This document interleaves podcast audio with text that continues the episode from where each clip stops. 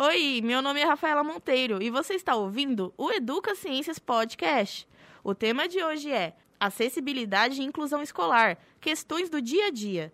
Neste último episódio de 2021, teremos a presença da professora doutora especialista em Educação Especial e Inclusiva e diretora da Faculdade de Ciências da Unesp Bauru, Vera Capellini. Também teremos a presença da doutora em Educação e professora de Educação Especial da Rede de Bauru, Cátia Abreu Fonseca. Está começando o Educa Ciências Podcast. Quando o assunto é educação, tudo pode. Olá, estamos começando mais um episódio do Educa Ciências de 2021 e este é o último. Teremos a participação agora da professora Vera. Ela é diretora da Faculdade de Ciências da Unesp Bauru e participou ativamente no início do Educa Ciências e na abertura e em toda a implementação do projeto na universidade, né? Vamos tratar sobre acessibilidade e inclusão e também teremos a participação da Cátia Abreu Fonseca.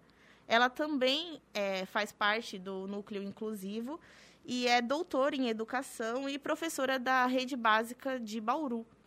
Para quem se interessou pelo tema, né, a acessibilidade e inclusão escolar, questões do dia a dia, a professora Vera também participou de uma live do canal do Educa Ciências. Foi ao vivo, mas também está disponível para quem se interessar e quiser se aprofundar mais na temática. É só clicar lá e assistir. É, sejam muito bem-vindas ao Educa Ciências, professora Vera e professora Kátia. É, Rafa, muito obrigada. É uma honra estar aqui nesse último episódio do ano, né? E que começou só com as lives, junto com o jornal, o texto escrito, que eu também contribuirei no Jornal da Cidade, que é nosso parceiro o podcast. Então, assim, uma alegria imensa, apesar de ter sido um ano de muito sofrimento, muita dor, é um prazer estar aqui. Uma satisfação compartilhar esse momento com a Rafa e com a professora doutora Vera Capellini, que já é uma amiga de vida e que nos guia nas pesquisas na área da educação especial inclusiva. Para começar a nossa conversa, professora Verinha, como popularmente você é conhecida na, na Unesp, o que é oficialmente considerado como inclusão e acessibilidade na escola. Sim, Rafa. Às vezes as pessoas restringem que inclusão, e sobretudo no âmbito da escola, então inclusão escolar, é aquela escola que recebe alunos com deficiência. Equívoco, engano, não. Uma escola para todos, uma escola democrática, é uma escola que quer ter práticas inclusivas. Ou seja, para todo e qualquer aluno, com ou sem deficiência. E acessibilidade. Então, pensando, ó, uma escola pode ter aluno com deficiência e não ser inclusiva. E uma escola pode não ter aluno com deficiência e ser inclusiva. Porque está muito no reconhecer e valorizar a diferença, a, a, valorizar a diversidade humana, mas considerar a singularidade de cada um em tendo deficiência, uma pessoa que tem uma condição específica, ela pode ter uma necessidade específica.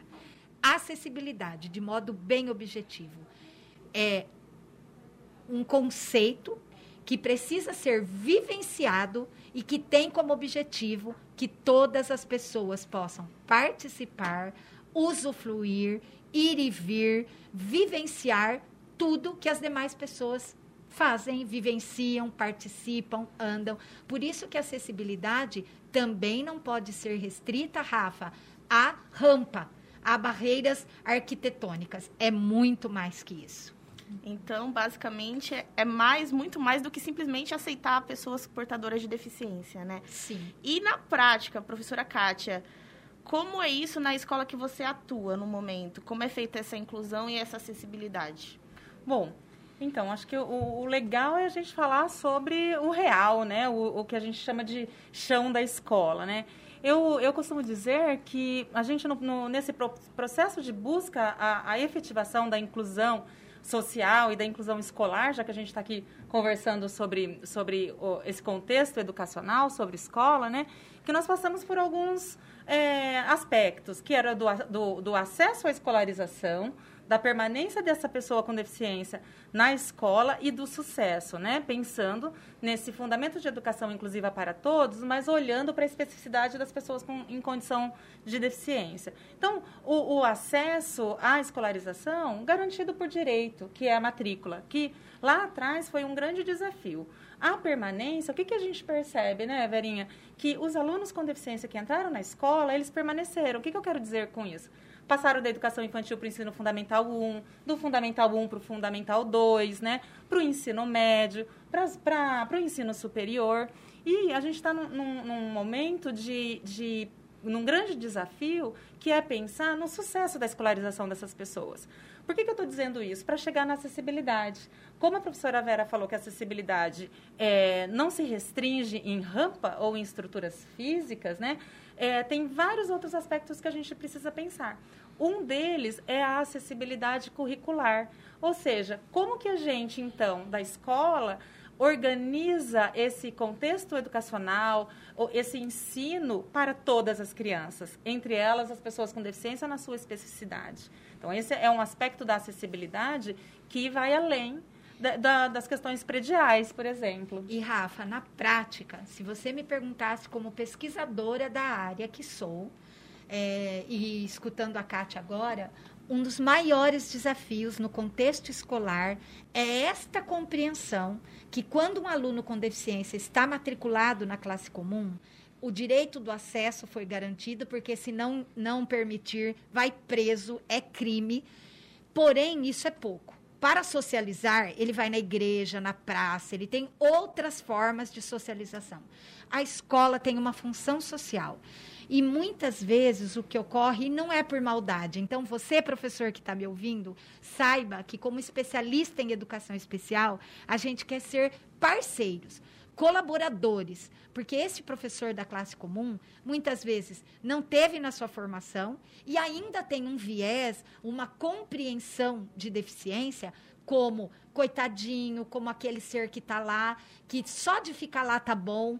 Alguns pais até dizem isso para os professores. Aceita meu filho e ele ficando aí só para socializar tá bom. Não.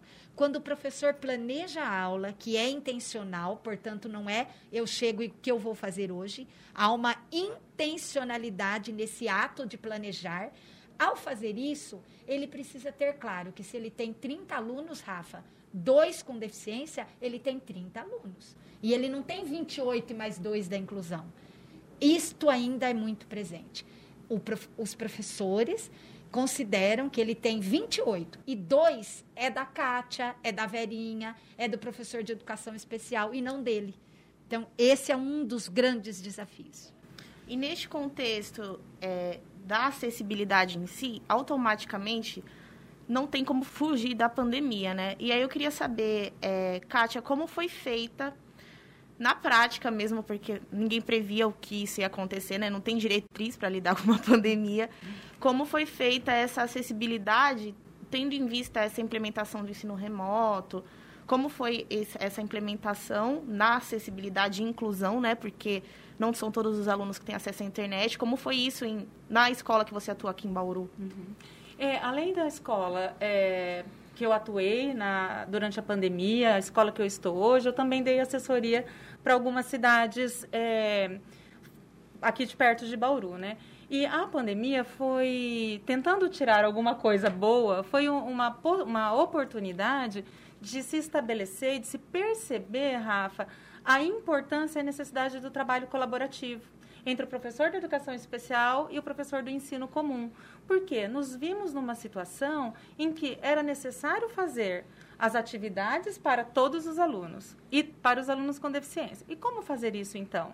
Ah, então o professor de educação especial vai fazer do, da, do aluno com deficiência, mas ele também é aluno do professor de ensino comum. Então, quem vai fazer? Então, nesse momento, foi necessário, em muitas situações, isso realmente aconteceu, é, de conversar, então, temos aqui este planejamento para a turma e para o meu aluno com deficiência. O que deste planejamento a gente consegue? Fazer um, um, as atividades de modo que a família possa colaborar nesse período que estava em ensino remoto, né? E aí, é, só com, é, é, caminhando nesse, nesse sentido, eu penso nessa questão da acessibilidade e do acesso, né? Dessa palavra acesso. Por quê? O que é isso, né? É pensar numa reorganização de vários contextos e ambientes de como eu posso fazer para que todas as pessoas acessem as mesmas coisas. talvez um precise é, é, de, um, de, um, de um jeito e o outro, para chegar no mesmo objetivo, precisa caminhar de outro jeito. Então, durante a pandemia, teve atividades, por exemplo, né, para determinado aluno, diferente do outro aluno, mas que estava com a intenção de chegar no mesmo objetivo, que era manter este aluno em atividade, manter este aluno na sua escolarização, né, mesmo nessa condição tão adversa que a gente viveu. Você diria, é, você diria que essa necessidade da acessibilidade passou a ser mais respeitada, tendo em vista é, essas questões de juntar os, os profissionais para auxiliar aquele aluno? Agora as pessoas. O professor que antes não tinha essa noção, como a Vera exemplificou, passou a ter mais por conta dessa necessidade de ter que se unir com outro profissional? Então, Rafa, eu penso assim, a gente já vem pensando, falando, discutindo e refletindo sobre ensino colaborativo, sobre o trabalho colaborativo há tanto tempo e que agora se viu assim evidente a necessidade de se estabelecer. Sim. Não aqui em Bauru, mas em Lençóis Paulista, que é um convênio que a Unesp também tem, as professoras de educação especial é, relataram, então a gente tem esse dado, que nunca foi tão próximo e nunca os professores da classe comum demandaram tanto delas como agora. Por quê? Porque como ambas estavam sem os alunos e tinham que trabalhar o planejamento e para enviar as atividades, elas conversaram.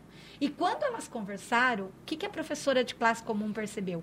Que algumas estratégias que a professora usava somente lá dentro da sala de recurso, no quadradinho dela, era tão boa que podia ser para todo o aluno.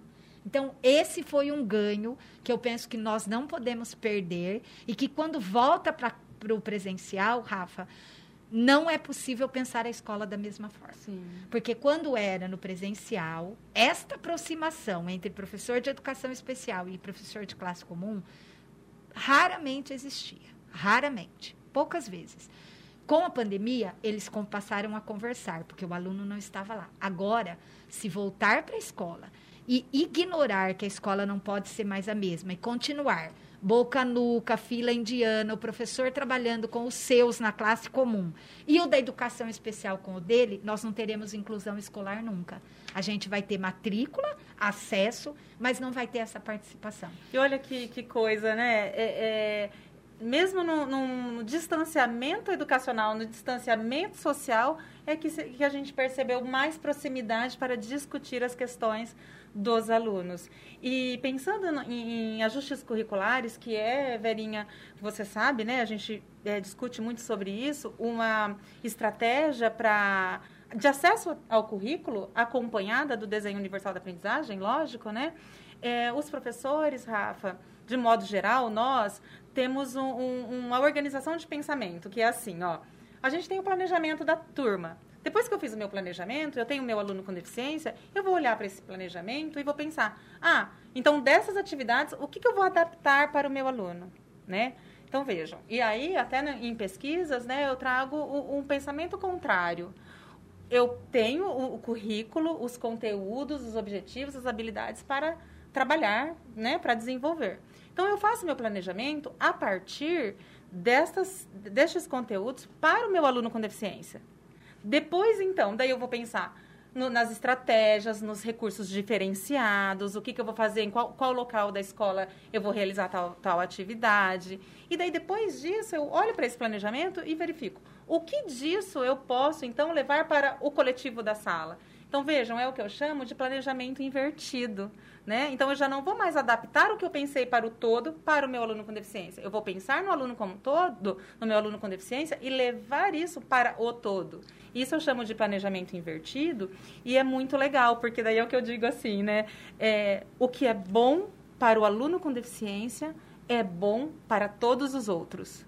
Mas nem sempre o que é bom para todos os outros é bom para o aluno com deficiência. E Olha é, que importante. E, e é né? perfeito essa lógica, porque aí o aluno que é portador de deficiência, ele se sente parte desse meio, né? Ele não tem aquela noção de diferente, porque ele vai realizar a mesma atividade que um aluno que não porta, né? Sim. Então, Rafa, e é tão importante porque, por exemplo, tem um autor, o professor Rinzuli, que trabalha com enriquecimento curricular, que não é para alunos com deficiência. É, ele trabalha com, com uma população que tem capacidade acima da média. Mas sabe o que ele nos ensina? Exatamente o que a Kátia colocou. Que quando você enriquece o currículo para um aluno que tem altas habilidades, toda a turma se beneficia. Então, na pandemia, nós vimos que enfrentar a pandemia com barcos diferentes, a gente podia morrer afogado, inclusive. Né? Um ter um iate e o outro lá um barquinho. Porém, se eu estou com qualquer barquinho e o currículo é elevado, então, quando a maré sobe, todos os barcos se elevam. Todos. O iate e o barquinho. Então, essa, essa potencialidade que é pensar no currículo como referente enriquecer esse currículo para a turma, levar em conta, como Paulo Freire já nos ensinou, não é uma lista de checklist de conteúdo, sabe, que eu tenho que cumprir e não dei conta. Não, é o que, não, quais conteúdos deste currículo, com que objetivos eu vou trabalhar, como eu vou trabalhar com a minha turma. Isso é por demais. Isso é acessibilidade, Rafa. É pensar que a escola não dá conta de ensinar todo o conhecimento produzido pela humanidade. É impossível.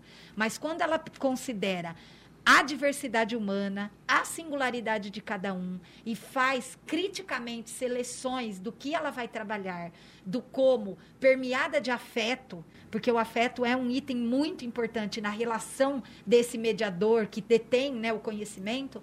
Quando a escola faz isso e tem uma intencionalidade em fazer isso, ela está promovendo acessibilidade pedagógica essa promoção de acessibilidade, elas são previstas politicamente, né? Como elas são previstas, Verinha?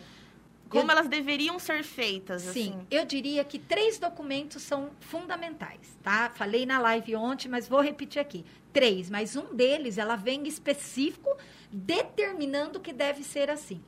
A Constituição fala que é crime negar a matrícula e garante o atendimento educacional especializado, nossa Carta Magna.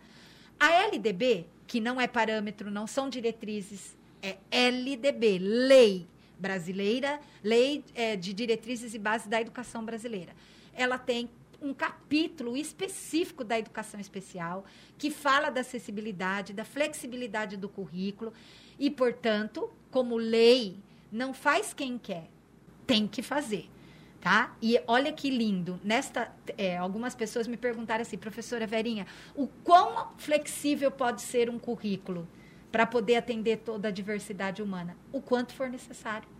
O quanto for necessário. Então, essa premissa que é considerar cada sujeito. E o terceiro documento, Rafa, que para mim ele é o, é, é, a Bíblia no sentido de ser lei, e lá está escrito que tem que ser com base no desenho universal da aprendizagem. Ou seja, promover acessibilidade para todos, considerando cada um.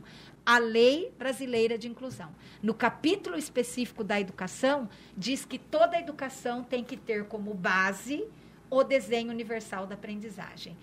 Traduzindo, garantir acessibilidade ao conteúdo, ao currículo para todos.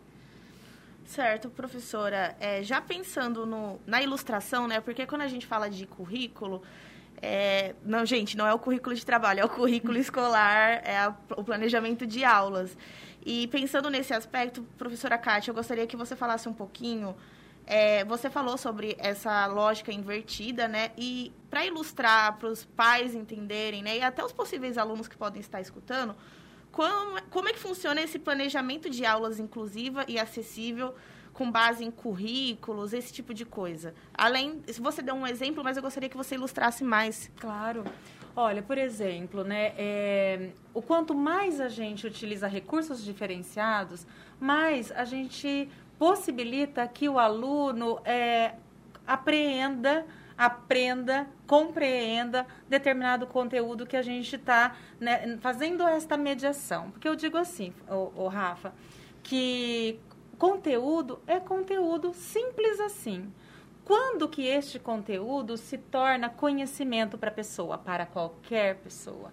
Quando ele consegue utilizar na tua vida aquele conteúdo apresentado, trabalhado na escola, né? Então, por exemplo, é, eu tenho um, um, aluno com deficiência, estou trabalhando uma atividade de ciências é, sobre é, o, substâncias nocivas à vida, né? Então, eu posso ter lá o papel com a atividade, um, um, um texto explicando o, o, quais são os, os, as substâncias que podem ser perigosos, né? E tenho na minha sala um aluno com deficiência.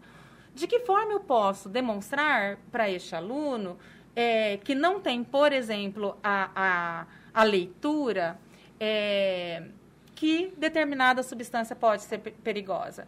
Utilizar rótulos, utilizar é, figuras, imagens. E quando que eu vou saber é, se, se ele compreendeu, se ele aprendeu? é, ao chegar em casa, em alguma situação cotidiana, ele demonstrar para a família que aquele rótulo e fazer um não com, com a mão. Então, o que, que isso quer dizer? Que ele compreendeu que aquilo é perigoso para ele, então ele não vai é, mexer é, naquele, naquela substância. Então, veja, uma atividade que eu posso ter usado um folheto de supermercado, rótulos, é, ligar o, é, nomes a palavras, a figuras, ir até chamar, por exemplo, um a servente, vídeo, um, um vídeo, chamar animação. A, chamar a servente para mostrar quais são as substâncias que ela usa para limpar o banheiro. Então vejam, isso são vivências, né? Aprendizagens significativas que leva para a vida dele e que então esse conteúdo de ciências se tornou conhecimento para ele entre outros, né? Então eu sempre falo que o uso de, de recursos variados, quanto mais você varia a sua estratégia, os recursos, mais você oferece condição daquele aluno aprender. E veja, eu nem preciso dizer que isso tem que ser feito com o aluno com deficiência. Isso pode ser feito com todos os alunos. Da educação infantil, Rafa, um exemplo muito rápido. É, as crianças na educação infantil costumam é, aprender a fazer classificação classificação de animais, classificação de flor, de, de plantas, classificação de alimentos, de frutas. Né? A gente faz agrupamentos. Primeiro a gente agrupa e classifica, classifica e agrupa, mas um exemplo nítido, eu tenho um aluno cego, tá? A gente tem com muita facilidade em loja de R$ 1,99, não estou falando mal, mas muitas miniaturas. Então, gratidão, Rita, professora é de DV. Ela tem um, uma caixa enorme que ela levou para os nossos alunos de pedagogia com rótulos de miniaturas. Então, Joaninha, Perinha, é, guitarra, violão, garfo. carro, moto, garfo.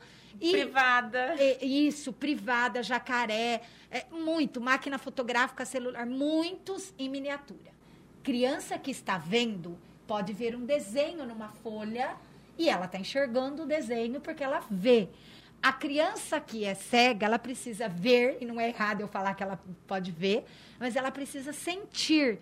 Então, se eu coloco uma caixa com vários objetos, miniaturas, com várias miniaturas, e peço para a turma toda, não só quem tem deficiência, é agrupar plantas, instrumentos musicais e alimentos, ou frutas, uh, objetos escolares e instrumentos musicais. Não é muito mais gostoso do que ligar numa folha mimeografada se as crianças puderem manipular e fazer as classificações, separar categorias?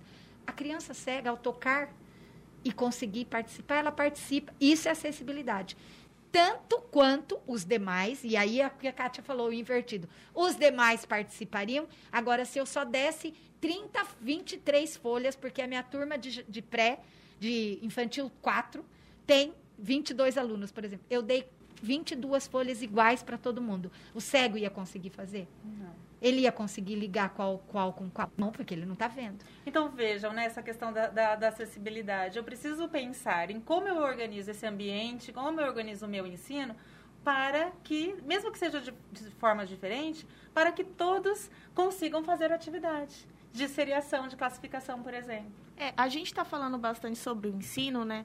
E eu sei que você atua no ensino fundamental, que você comentou e tal.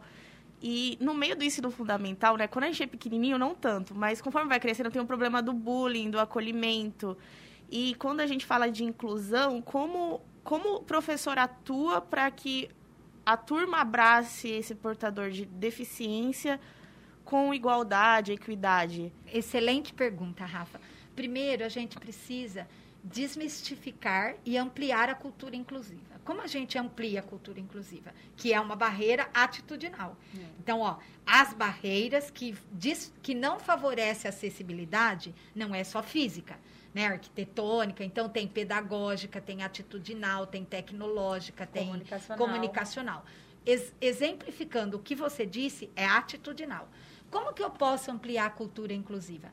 Fazendo roda de conversa, chamando pessoas com deficiência para falar, conversando com as crianças como que um cego faz xixi, igual quem não é cego.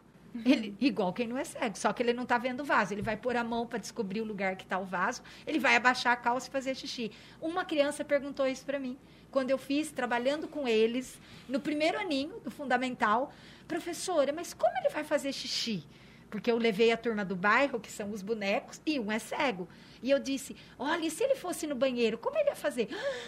Como ele ia fazer para acertar o buraco, né? Ele pode colocar a mão, ele pode aprender, mas assim, ele faz o xixi igual qualquer outra criança faz.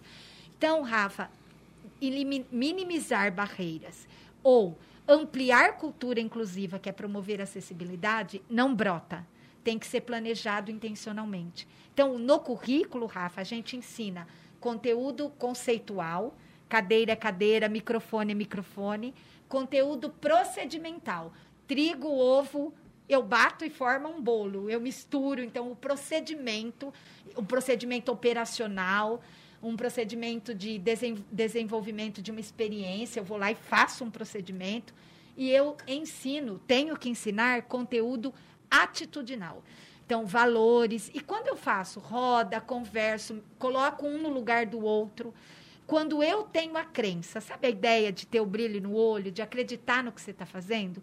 Se o professor não acreditar, para as crianças é complicado. E o bullying, a gente sabe, a gente vem de uma geração é, competitiva é, no nosso país e precisa ser trabalhado. Nós temos que ser in, é, intolerante com a intolerância.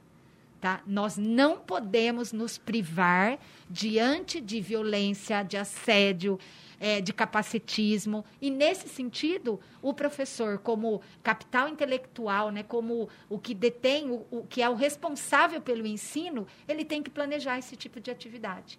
Se ele só der conteúdo, não vai dar tempo de ensinar isso.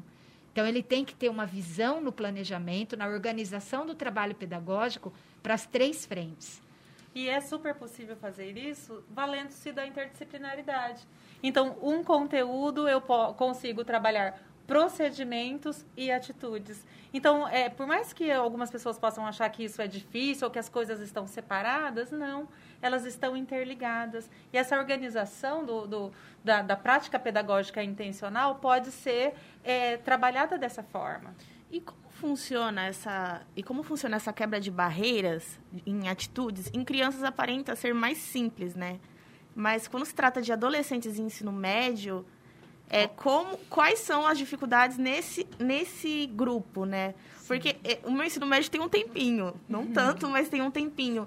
E eu lembro de ter convivência com portadores de deficiência não realmente não, não tinha acolhimento era um ambiente muito hostil. Eu não sei é. como seria na prática para você lidar com uma situação. Olha, uma das coisas que a gente podia fazer, Rafa, e assim, você é do jornalismo, né? Então a gente pode, por exemplo, conversar falando sobre os nomes.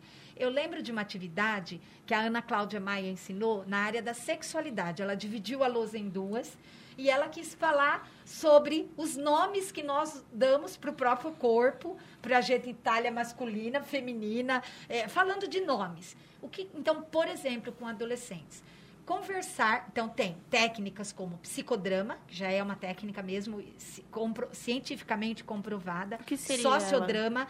Então, por exemplo, um sociodrama, você pode fazer é, atividades no grupo no qual a gente faz escolhas e o porquê faz escolhas. E quase sempre a pessoa com deficiência não é exclu escolhida. O professor Sadal sempre fala isso. É um pesquisador de Marília que trabalha com atitudes e ele diz assim: quando tem que escolher, a pessoa com deficiência não é escolhida. Quando tem que trabalhar em grupo, na educação física, em várias situações, ela não é escolhida. Se tem três com deficiência na, na turma, elas se agrupam, inclusive. É errado ela só se agruparem? Não, porque eles é, muitas vezes as pessoas se sentem excluídas e acabam se juntando. Porém, se um professor presencia esse tipo de atitude, Rafa, ele pode, por exemplo, fazer o sociodrama que eu falei, mesmo com adolescente, fazer uma roda no qual ele pode conversar, perguntando sobre você sabia que pessoa com deficiência foi aprovado uma convenção né, da pessoa com deficiência, na qual as pessoas com deficiência querem ser chamadas de pessoa com deficiência? Né? Então, pessoa com deficiência não é, não, é, não está previsto, né? na legislação, inclusive, não é deficiente, não é alguém que não sabe, que não é capaz, que não é imbecil, que não é retardado, que não é portador, inclusive, né? Porque a gente fala, ele é uma, ele é uma pessoa. Em primeiro lugar é a pessoa. Então, fazer a, a interdisciplinaridade, trabalho de arte com expressão corporal, com a linguagem, com música. E eu falo, Rafa, porque eu fiz. É diferente falar, professora, você está lá na academia e nunca deu aula. Eu trabalhei 15 anos na educação básica. E com adolescentes, se eles compreendem, eles passam a ser multiplicadores, inclusive. A Cássia, que foi uma orientanda de mestrado, fez um trabalho com o Grêmio Estudantil, Rafa, com essa faixa etária. No começo, era muito hostilizado, as pessoas, era a pessoa com deficiência lá e a, e a gente aqui. A partir de intervenção, por isso que eu falei, intencionalidade, ela fez um trabalho com uma escola ao longo de um ano ao final do ano, todos eram pertencentes, faziam parte do grupo, mas não brotou. Entendeu o que, que eu quero dizer? Não brotou. Então, houve intencionalidade. O respeito, então, características. O que, que ele tem que eu não tenho? O que, que eu tenho que ele não tem? As diferenças. É, o nome correto, de como que a gente fala. De que, por exemplo, uma pessoa com, com deficiência visual, é, às vezes a gente fala com ela e grita. Né? E é. grita. E ela só só não enxerga. Né? Mas é porque é, a gente tem. A, a, culturalmente foi nos colocado assim. Então, não é fácil, porque adolescente não é fácil com, com ou sem deficiência, mas é possível. Mas e tem que ter intencionalidade. Essa questão da, da dos, dos, dos, adolescentes, né? Uma coisa bacana também é perguntar, né? Então, veja, eu voltei para a sala de, de aula agora e uma das primeiras perguntas que eu fiz para os meus alunos na sala de recursos foi: Você sabe por que você vem aqui? E eles não sabiam. Um falava: É porque você é minha professora particular. Outro falava: Eu venho aqui para jogar. Eu venho aqui para você me ajudar. Mas não sabia nem o porquê de estar numa sala diferenciada, que é a sala de recurso. Então, pensando em adolescente, todo adolescente vai ter alguma coisa que se sente diferente. Então, uma estratégia, a partir da ideia da, da, da Cal é, uma caixa onde cada um possa colocar o que incomoda que o outro faça com ele. Então, ah, ele me chama de gordo, ele me chama de, de sei lá, né, de várias, várias situações, dentro de uma caixa. E depois, ir pegando essas falas é, aleatoriamente e discutindo entre eles, porque ali vai ter uma situação de todos. Então, aí parte do princípio da diversidade, em que todos somos diferentes. E trabalhar né? com filmes, por exemplo, O Extraordinário, que é um filme belíssimo, ele pode ser o disparador. O disparador. Obrigada, é exatamente essa palavra. O disparador de trabalho sobre esse tema. Uma música, um vídeo, um clipe, um, eu, eu penso que assim, uma poesia. E sempre tem aquele que gosta de falar, que vai se expressar, mas tem aquele, alguns que são mais tímido mesmo, que é a característica. A dificuldade não pode impedir a possibilidade. Tá? Então, a dificuldade, não ser fácil trabalhar, jamais, como um professor que trabalha com essa faixa etária, por medo de não dar certo ou pela dificuldade, impedir a possibilidade. É, pensando nesse aspecto de dinâmicas, né, que você exemplificou quando falou sobre as atividades, é, como funciona essa questão dos recursos, né? Porque você pode precisar de coisas que não vão ter na escola para incluir o aluno com deficiência, né?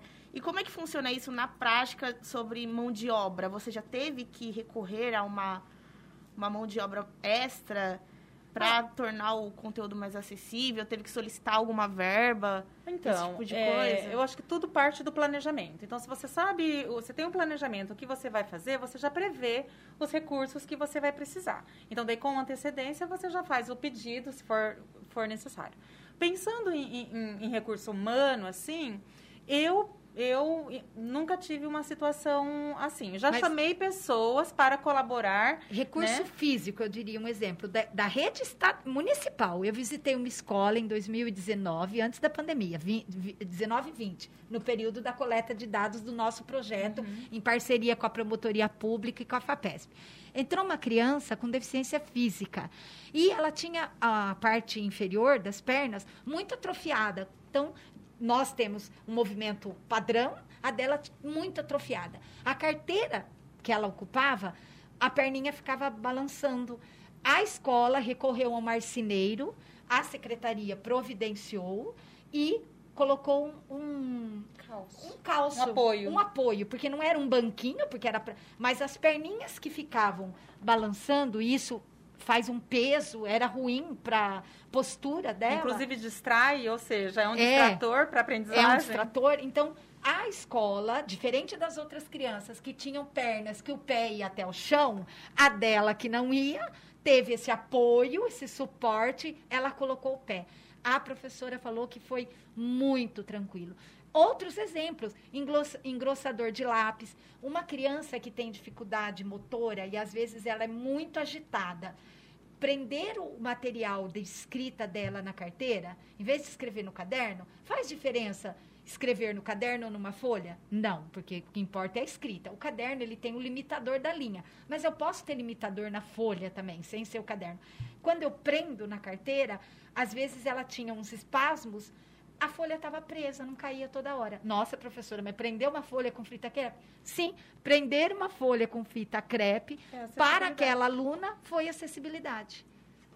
Partindo agora mais para o final e divulgando também as pesquisas que vocês fazem, os grupos de pesquisa, é, você comentou sobre a, a, biblioteca pública ser acessível antes da gravação, né, quando a gente conversou sobre a organização do podcast. Eu gostaria de que você falasse um pouco como é que funciona esse processo de um grupo de pesquisa fazer com que uma biblioteca se torne acessível, principalmente para pessoas cegas, né, que são as que se prejudicam nesse Sim. aspecto.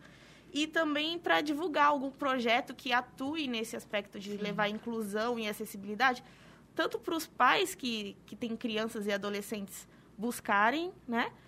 E também para o aluno que estiver ouvindo e falar, poxa, eu quero uhum. participar ou quero fazer parte. Fazer enquanto... parte, né? Então, tanto para ser o usuário quanto para poder contribuir com os, os, os, usuários. Então, assim, me enche de orgulho ser líder de um grupo de pesquisa em Bauru, na Unesp, que trabalha né, com a inclusão da pessoa com deficiência, transtorno global do desenvolvimento e altas habilidades nos diferentes contextos. Mas a nossa universidade, a faculdade de. a FAAC, né, carinhosamente chamada FAAC, a gente tem uma biblioteca falada, no qual aqui em Bauru, não só alunos do Lar Escola Santa Luzia, mas a comunidade como um todo, se beneficia da acessibilidade que este projeto de extensão promove. Com certeza, o aluno que passa pelo projeto, Rafa, será um profissional no futuro de qualquer área, mais inclusivo, com um compromisso social mais engajado. E também, se a gente pensar que é um, um, uma extensão para a comunidade a partir do conhecimento produzido, pais, talvez, que nem visse a importância do teu filho acessar a literatura brasileira produzida, que está nos ouvindo agora, saiba que tem este recurso. E não só esse. O Educa Ciências, por exemplo, a gente tem, sabemos que nem todo surdo que é fluente em Libras, às vezes ele ainda não é alfabético. Porque a língua portuguesa, que é a segunda língua, é, é mais complexa para ele. Assim como uma segunda língua para nós é complexa para ele também. Então, às vezes, ele não é fluente, já convencionalmente falado na alfabetização.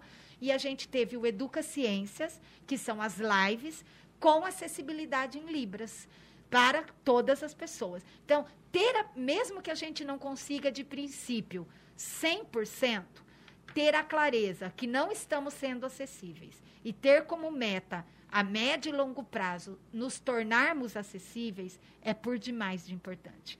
A gente te, nós devemos não ter tanto foco na deficiência, e sim no processo de aprendizagem, porque a deficiência é uma condição, e conhecer cada aluno, independente da deficiência, e a partir da necessidade que ele apresenta, de uma necessidade específica, contar com o apoio da educação especial para que, de forma colaborativa, planeje esse atendimento de qualidade. Então, eu diria assim, para caminhando né, para as palavras finais, não é fácil, é possível e inclusão escolar não é caridade, como eu te contei. É um direito e, como tal, nós precisamos, no nosso país, valer dos direitos. É uma luta, né? O direito ele não vem assim de mão beijada. É uma luta diária para que ele se efetive. E inclusão escolar precisa ser, ser efetivado. Não precisamos só ter leis inclusivas, precisamos ter escolas de fato inclusivas. É, só complementando um pouquinho, falando da questão da biblioteca, é, recentemente eu com a Dani, um beijo para a Dani, uma doutoranda de, de, de Marília, escrevemos um artigo sobre bibliotecas acessíveis para aluno com deficiência intelectual e autismo, né? E nesse, é, nesse artigo a gente trata de algumas questões relacionadas à organização da biblioteca e do acervo. E principalmente, Rafa, a questão atitudinal, de como os profissionais que atuam então na biblioteca devem então se organizar, né, para o atendimento de pessoas com deficiência intelectual e com autismo ao acessar a biblioteca. Então, muito legal. Eu acho que, que finalizando também, né, o olhar ele tem que mudar, né? Não é o olhar para a deficiência, mas olhar para o contexto e pensar de que modo precisamos organizar este contexto, essa sociedade para atender a todos, para que todos possam ter as mesmas oportunidades de acesso em qualquer aspecto da sociedade. É necessário a união do núcleo escolar inteiro, né? É bom acessar os conteúdos da biblioteca falada para quem ficou curioso, é né? Incrível. É incrível, é né? Incrível. E também o Educa Ciências, que é um projeto incrível, interdepartamental, interdisciplinar, que tem uma moçadinha da universidade muito comprometida, é, comprometida inclusive com a anticiência, né? Que a gente está muito aí presente, comprometida em divulgar a ciência, porque ela não tem que ficar guardada na prateleira da universidade universidade. Ela precisa ser acessível. O conhecimento da universidade, o Educa Ciências tem como meta tornar a ciência acessível para todo cidadão. Muito obrigada pela participação de vocês, professora Verinha, professora Kátia, nesse último episódio, né, do Educa Ciências, né, buscando trazer acessibilidade, que é o tema de hoje. E ano que vem tá aí, né? Vamos ver o, que vai rolar no projeto. Muito obrigada. Obrigada, foi um prazer. Este episódio chega ao fim. Agradecemos a presença das professoras Vera Capellini e Kátia Abreu Fonseca. Agradecemos também o Jornal da Cidade por ceder o estúdio para a gravação do podcast. Agradecemos aos ouvintes pela companhia neste ano de 2021.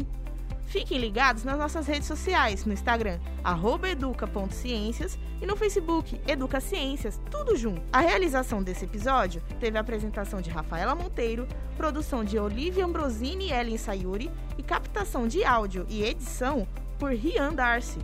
Esse podcast é uma realização da Faculdade de Ciências da Unesp Bauru com o Jornal da Cidade.